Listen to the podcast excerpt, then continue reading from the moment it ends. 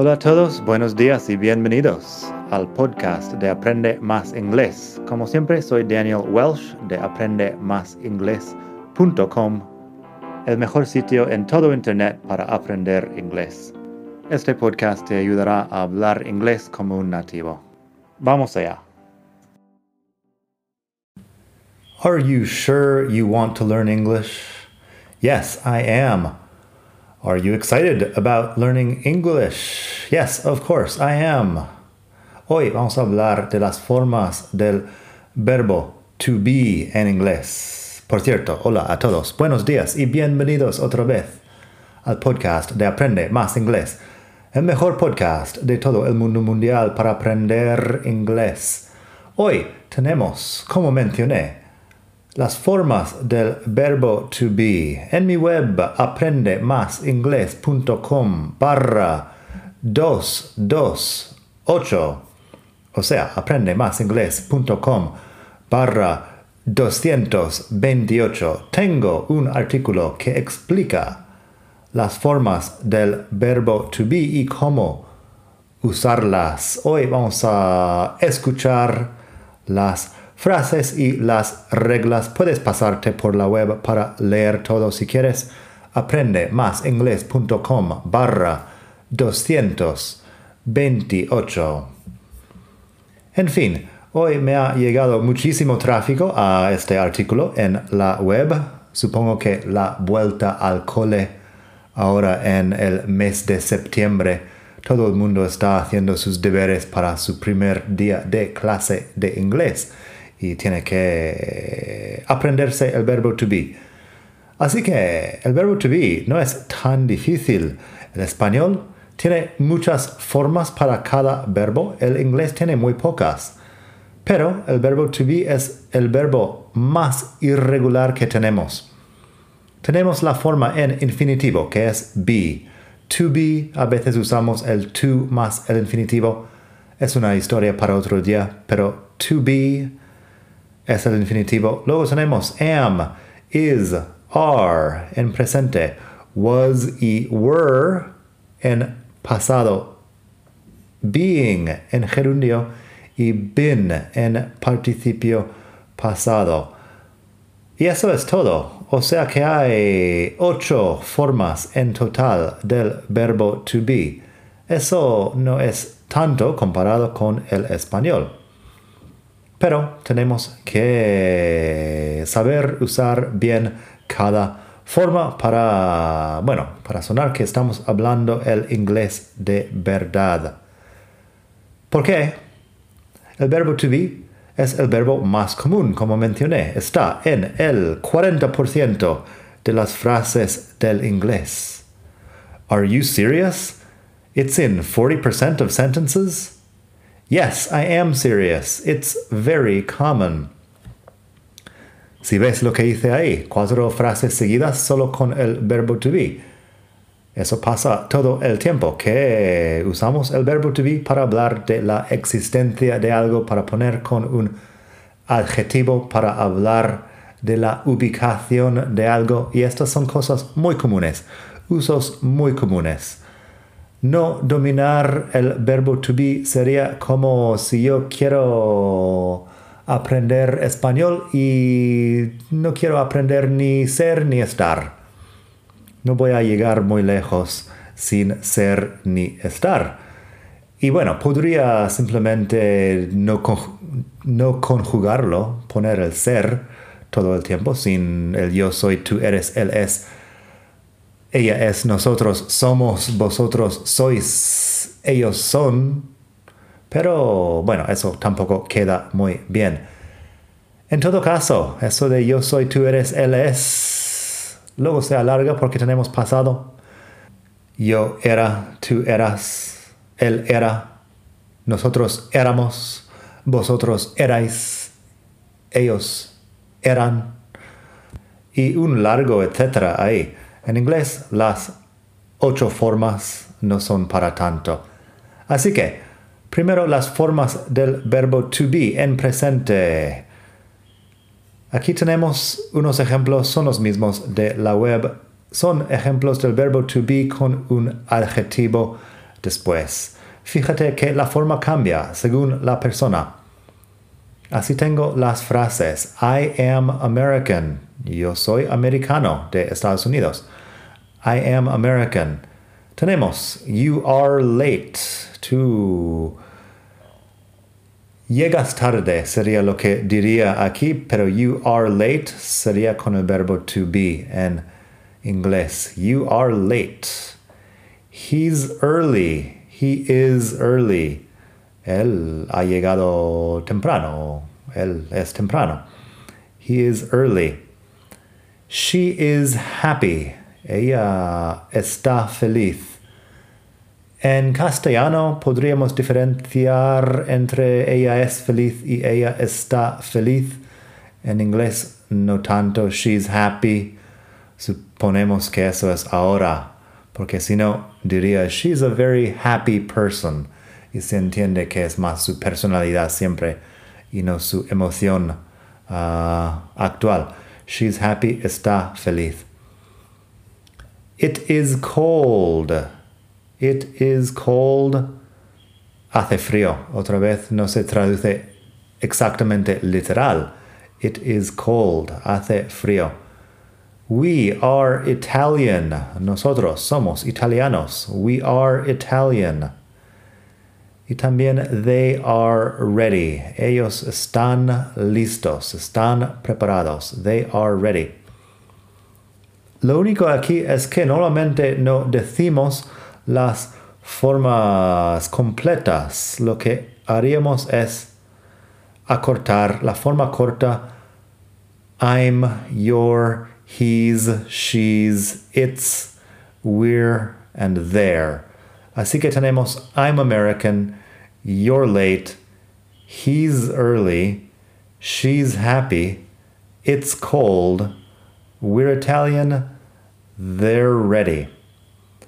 Y eso simplemente hay que memorizarlo. La forma larga para escribir, la forma corta para hablar. Cuando estás escuchando a alguien, puede ser un poco difícil de entender porque tenemos el apóstrofo y solo una letra muchas veces, pero es lo que hay. Tenemos que aprenderlo, memorizarlo.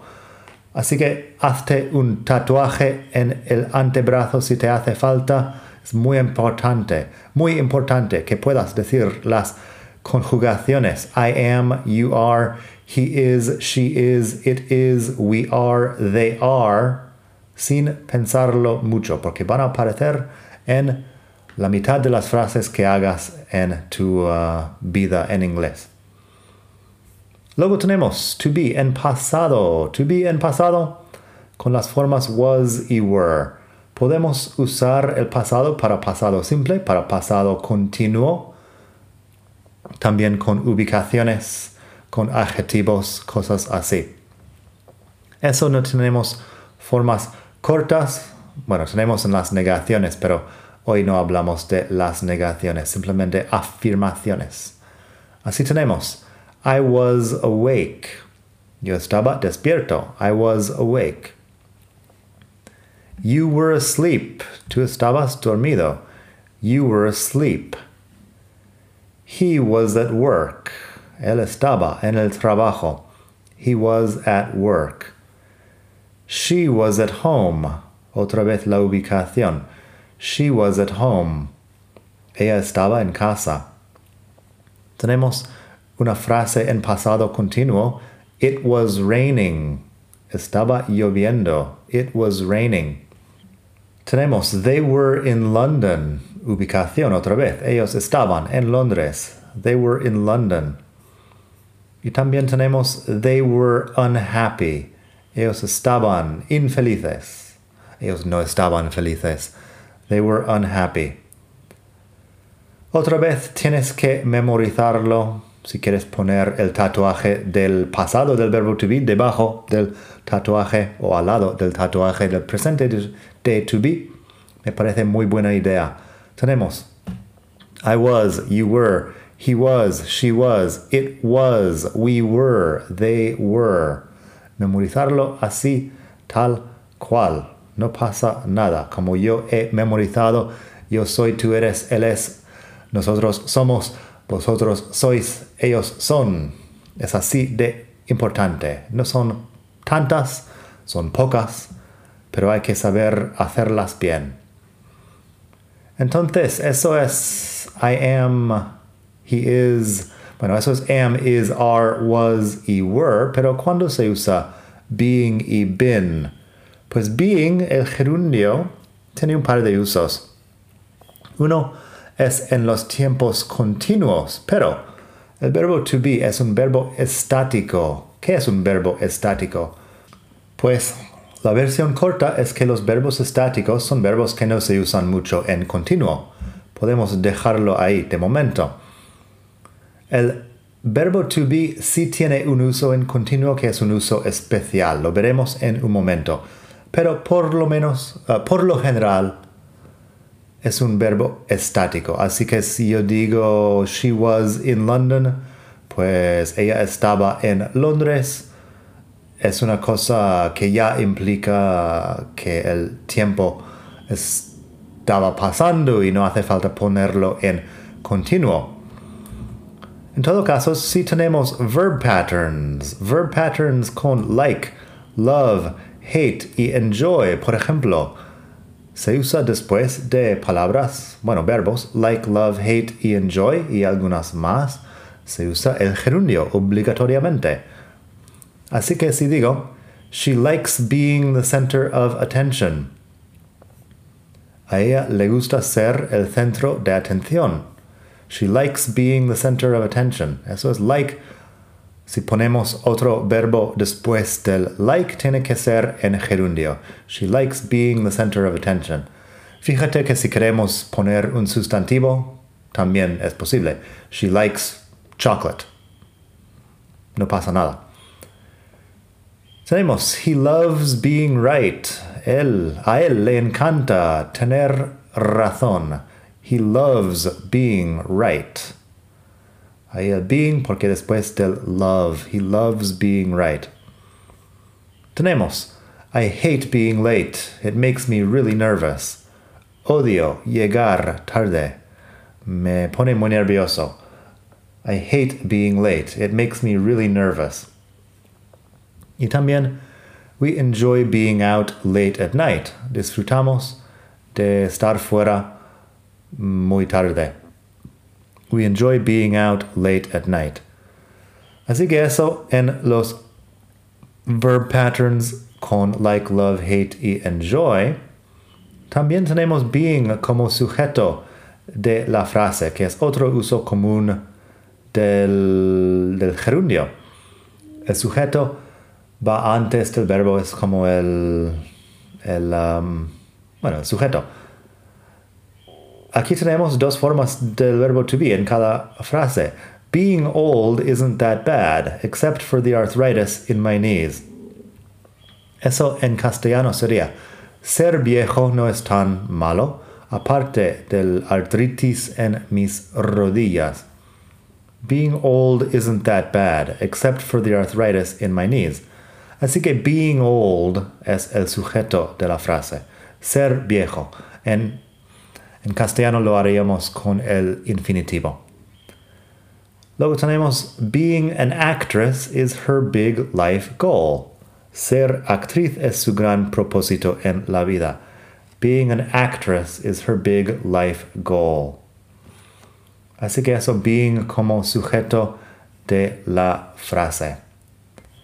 El uso especial de being que ya mencioné es que, bueno, usamos being para decir que alguien se está portando de cierta forma o está actuando de cierta forma, pero no lo hace siempre, solo que lo está haciendo ahora.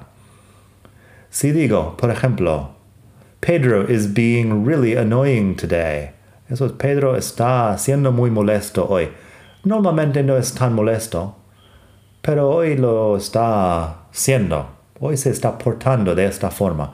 Pedro is being really annoying today. Así que tengo un par de comparaciones. Si digo Tom is really quiet, estoy hablando de su personalidad, um, que no habla mucho. pero siempre es así. Tom is really quiet. Pero si digo, Tom is being really quiet, I wonder what's wrong. Lo que entendemos de la frase es que normalmente no es así. Me extraña un poco. Así que Tom is being really quiet. I wonder what's wrong. Tom está siendo muy callado. Me pregunto qué le pasa. Es algo extraño que él está haciendo ahora, pero que no va con su personalidad normal. Tenemos Sophie is strange. Ella siempre es extraña. Sophie siempre es extraña. Sophie is strange. Es su personalidad. Pero si digo, Sophie is being really strange recently. Is she all right? Es que se está portando de forma muy extraña últimamente. ¿Está bien?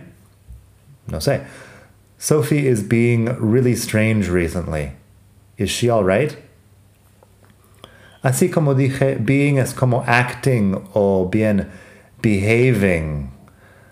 Habla de algo que no es su personalidad todo el tiempo, sino algo que está haciendo durante cierto tiempo limitado.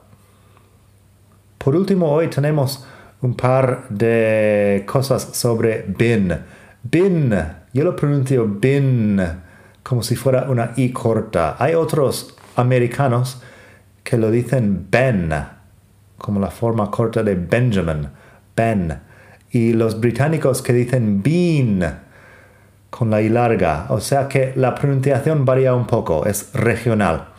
Para mí, bin de toda la vida, pero no todo el mundo va a pronunciarlo exactamente así. Así que, bueno, se usa been en los tiempos perfectos, o sea, después del auxiliar have, has or had. Así tenemos un ejemplo del presente perfecto. Have you ever been to Rome? ¿Alguna vez has estado en Roma? Have you ever been to Rome? Tenemos el presente perfecto pero tercera persona. Has she been to the dentist recently? Ella ha ido al dentista últimamente? Recientemente? Has she been to the dentist recently? Tenemos pasado perfecto. I'd been awake for more than an hour when he called. Yo había estado despierto durante más de una hora cuando él llamó. I'd been awake for more than an hour when he called. Y también pasado perfecto continuo. When I met Maria, I'd already been living in London for more than a year. Cuando conocí a María, ya había estado viviendo en Londres durante más de un año. When I met Maria, I'd already been living in London for more than a year. Así que eso, hay más sobre been y gone. Creo que lo hemos hablado aquí en el podcast. Sí, el capítulo 63 habla de la diferencia entre been y gone. También tienes el enlace ahí en la web aprendemasingles.com barra 228. Así puedes leerlo si quieres, pero been y gone es otro tema. Por último, un error común, por último, último esta vez, un error común. People es una palabra que siempre causa problemas. People are interesting. People are ridiculous. People are, people are, people are. En pasado, people were, people were, people were. La cuestión es que people es plural. One person, two people. One person is on the bus, two people are on the bus. One person was in the kitchen, two people were in the kitchen. La confusión viene porque en castellano la gente es singular. En inglés, people es plural. Trátalo como personas más que como gente y no tendrás problema, pero siempre lo menciono porque es algo que siempre vale la pena repasar. People were. Many people were at the party. Two people were in the garage, etc. Pero people en plural. En fin, espero que hayas disfrutado esta lección. Espero que estés pasando un muy buen día. Estés donde estés en el mundo. Pásate por la web aprendemasingles.com barra libros para comprar algún libro mío o me, o, me, o me, puedes o me puedes buscar directamente en Amazon por mi nombre Daniel Welsh W-E-L-S-C-H ahí encontrarás muchos libros que te pueden ayudar a aprender más inglés. En la web también tienes mis cursos, siempre hay un descuento para los que escuchan el podcast. Entras el código podcast al pagar y ahí tendrás el descuento. Nada, que pases un lindo día y hasta la próxima. Bye.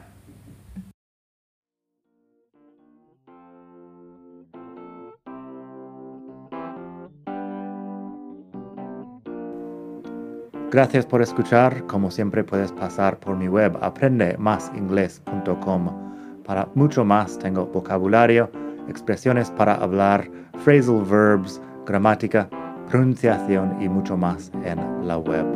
Nada más por hoy. Espero que pases un muy buen día. Hasta la próxima.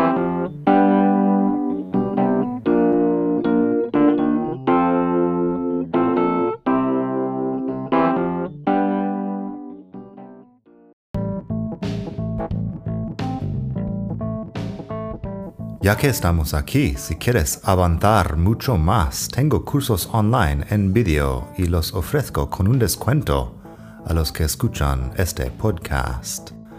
Pásate por aprendemasingles.com barra cursos para ver todos los cursos que tengo.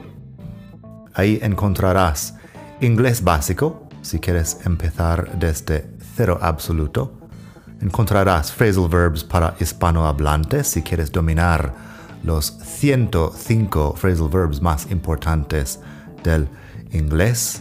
Tienes pronunciación fácil del inglés que te ayuda con los sonidos importantes del inglés que no existen en el español y además las palabras clave que quizá estás pronunciando mal sin saberlo y mucho más. Entra el código podcast al pagar y recibirás un descuento del 33%. Esto otra vez es aprendemasingles.com barra cursos y el código es podcast. Aprendemasingles.com barra cursos. Gracias.